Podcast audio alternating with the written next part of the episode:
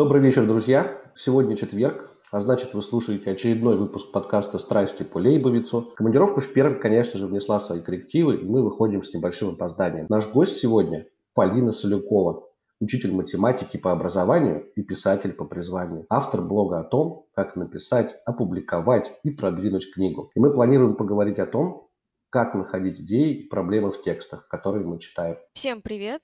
Да, все верно. И помимо читателей поговорим, конечно же, про писателей, потому что если писатель не проработал, не проработал над темой и проблемой своего текста, читатель их точно не найдет. В своем блоге вы много рассказываете о том, как писать тексты, организовывать творческий процесс. Почему вы посчитали важным написать пост про эту тему, проблему идеи в тексте? Помимо того, что анализ произведений в целом довольно важная тема в писательстве, причиной стал небольшой опрос подписчиков. Перед тем, как э, выпустить пост, я спросила у аудитории, считают ли они, что автор должен вкладывать в текст какой-то подтекст, э, глубокий смысл. И на удивление большинство с небольшим перевесом, но все-таки ответили, что нет. И я думаю, это отголоски школы, потому что все помнят, как нас заставляли искать в произведениях темы и проблемы. Никому это не нравилось, э, это вызывает отторжение до сих пор. Но для писателей это важно, потому что любое произведение должно нести идею, мысль автора. Собственно, поэтому классика остается классикой. Мы пишем книги для того, чтобы они передавали наши идеи. Да, совершенно верно. Давайте теперь по порядку.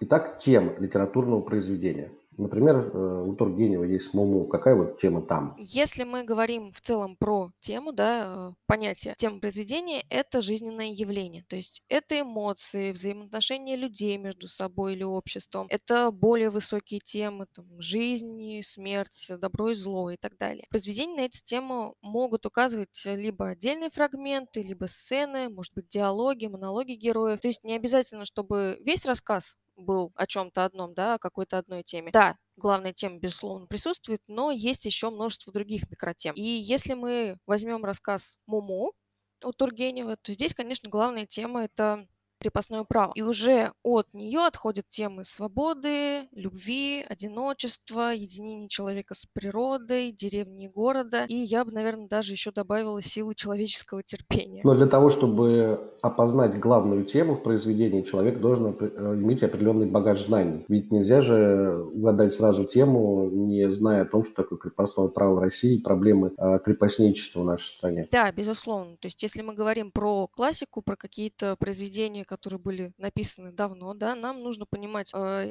исторический подтекст, то есть в какое время это было написано, какие были настроения, переживания у людей и в том числе у писателей. То есть мы можем дать совет э, читателю, прежде чем читать какое-то произведение, выяснить исторический, историческую эпоху, в которой оно создавалось, ну и э, немножко о жизни автора этого произведения, который вносит определенный подтекст и определенный опыт своей жизни в него. По-хорошему бы, конечно, да.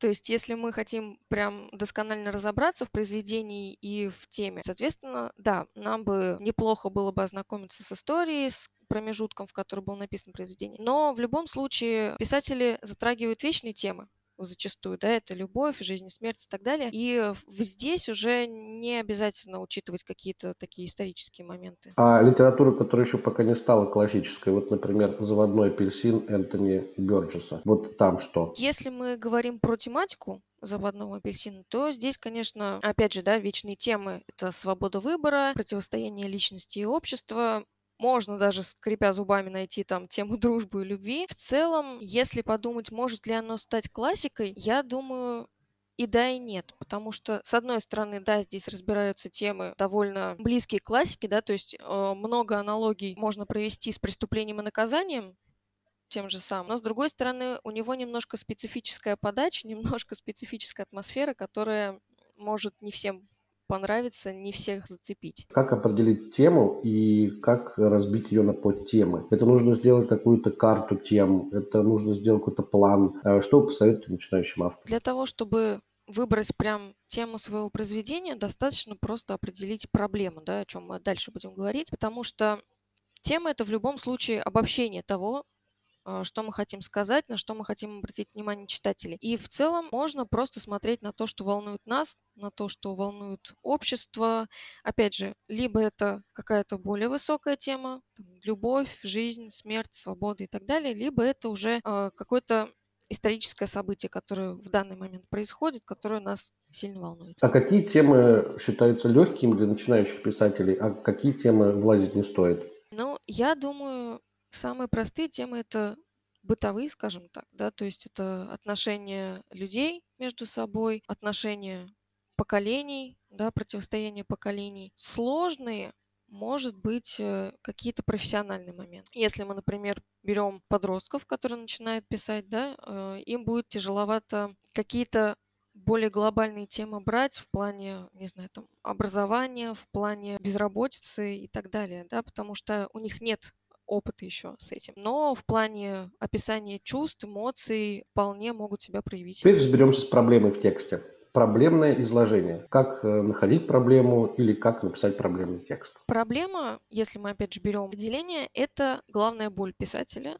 либо его окружение, либо поколение того времени. Если мы, например, вернемся к Тургеневу, да, и Муму, то тема у нас это крепостное право, и, соответственно, проблема у нас вытекает из этой темы – это бесправная жизнь крепостки. Это показано и в потакании эгоизму и нарциссизму Барни, да, и невозможность что-либо с этим сделать, что-то ей противопоставить, и в описании просто какого-то такого несчастного состояния каждого героя, который находится у нас в этом рассказе. Чтобы написать проблемный текст, а, достаточно просто понять, повторюсь, да, что нас волнует и что волнует наше окружение. Это может быть что-то, о чем думают люди здесь и сейчас. Ну, например, мы включили новости, послушали, что там говорят, да, и решили изложить свою точку зрения. Там, качество образования, безработица, болезнь, насилие, угнетение и так далее. Либо можно брать какие-то более духовные проблемы, вечные темы для обсуждения. Это опять же, проблема отцов и детей, существование Бога, конфликт добра и зла и так далее. Здесь эти же темы, да, более такие глобальные, можно тоже раскрывать на примере каких-то событий. То есть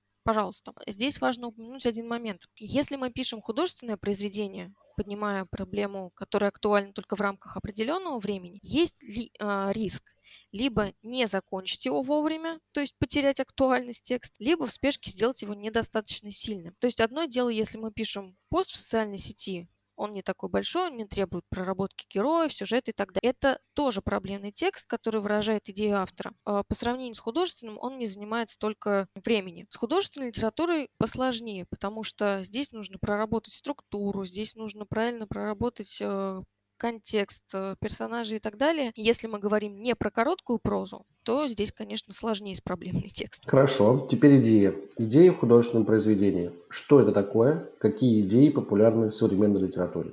Идея это основная мысль художественного произведения, то есть предложенный автором способ решения поставленной проблем. В плане современных каких-то актуальных идей, которые предлагает автор, я, пожалуй, выделила саморазвитие, свободу выражения, самовыражения, равенство, эмансипацию женщин. Вкратце это можно вообще озвучить двумя способами. Первый – это каждый человек уникален, он может быть таким, как он хочет быть, и жить так, как он хочет. И второе – все имеют равные права и обязанности. Я думаю, собственно, из-за того, что вот эти идеи получили такую актуальность, они стали настолько распространенными, возможно, за счет этого как раз э, стал популярен Ян Кадал, то есть подростковая литература. Они это остро чувствуют, они это ближе принимают, они это бурно переживают и эмоционально об этом пишут. Идеи вот в художественном произведении. Как же все-таки выстраивается эта пирамида из тем, проблемы и идеи? Что стоит наверху и что стоит у ее основания? Я думаю, у основания стоит все-таки проблема. Если мы э, четко определили, какую проблему мы хотим поднять в своем тексте, мы уже можем как минимум претендовать на то, что идея произведения – это обратить внимание на эту проблему. Если у нас есть какое-то определенное мнение, какое-то определенное решение этой проблемы, это уже замечательно. И вот когда у нас уже сформировалось четкое понимание проблемы и идеи, мы уже можем обозначить, что у нас есть такой-то перечень проблем. Мы смотрим современную повестку, что происходит в мире, берем проблемы оттуда. Либо мы берем извечные проблемы экзистенциальные, это добро, зло, это взаимоотношения отцов и детей, это равенство. Вот сегодня добавляются проблемы, связанные с гендерными проблемами. То есть это равенство женщины, равные права, эмансипация, ну и так далее, и так далее. Мы нашли с вами проблему, мы нашли с вами идею, а вот что касается темы, как формулировать тему своего произведения, это делается после того, как оно написано, или, скорее всего, оно делается до этого? Я думаю, это делается все-таки после, потому что В любом случае, когда мы пишем текст, э, да, проблема у нас одна, и основная тема у нас одна, но мы в любом случае затрагиваем еще какие-то микротемы, да, то есть, опять же, возвращаясь к Тургеневу, да, тема у него одна, но в разрезе этой темы он также затрагивает там любовь, да, отношения людей, животных, э, людей с природой и так далее. И честно, как писатель скажу, никогда такого не бывает, что ты садишься и четко обозначил себе, так, вот я буду писать там про любовь, про животных, про природу, про политику и так далее. Обычно это всплывает уже, когда начинаешь писать текст. Спасибо. А вот в завершении давайте все-таки дадим пару советов для читателя и для начинающего автора. Начнем с читателя, да, в плоскости понятий, которые мы обсуждали сегодня. Это тема, проблема, идеи, текст. Читателям я бы все-таки посоветовала пересмотреть свое отношение к классике, да, если оно у кого-то испортилось со школьных лет, а, потому что если в более в взрослом возрасте, да, пересмотреть, перечитать какие-то моменты из классики, то, во-первых, мы обратим внимание на те темы, на которые мы не обращали внимания, которые мы просто не видели в рамках своего возраста того, да. Возможно, кому-то станет ближе в более зрелом возрасте произведения, чем вот в школьные времена. В плане авторов начинающих я бы хотела сказать, что во-первых, не бойтесь писать. Не бойтесь того, что уже все было сказано до нас, потому что у писателей это всегда самый большой страх, что вот классики уже есть, они уже все написали, мне здесь делать нечего. На самом деле нет, потому что даже на какие-то старые, да, избитые, скажем так, темы, можно найти актуальные проблемы, которые волнуют нас сейчас, в данный момент, и предложить свои идеи, свое видение этой проблемы, которое будет а, нашему поколению ближе, чем, например, классики, да, которые писали тогда для своего поколения. Полина, спасибо вам огромное. Желаю вам успехов э, в вашем писательстве по призванию. Желаю вам успехов в вашем учительстве по образованию. Вы учитель математики. Э, желаю вам публиковать э, массу новых книг и чтобы ваши подписчики были активными в вашем блоге, чтобы блог процветал. А также напоминаю, что сегодня у нас был очередной выпуск подкаста «Страсти по Лейбовицу». Подписывайтесь на нас в Apple Podcasts и Яндекс Музыке. Выходим мы по четвергам. С вами был Валерий Гончаров. Всего доброго.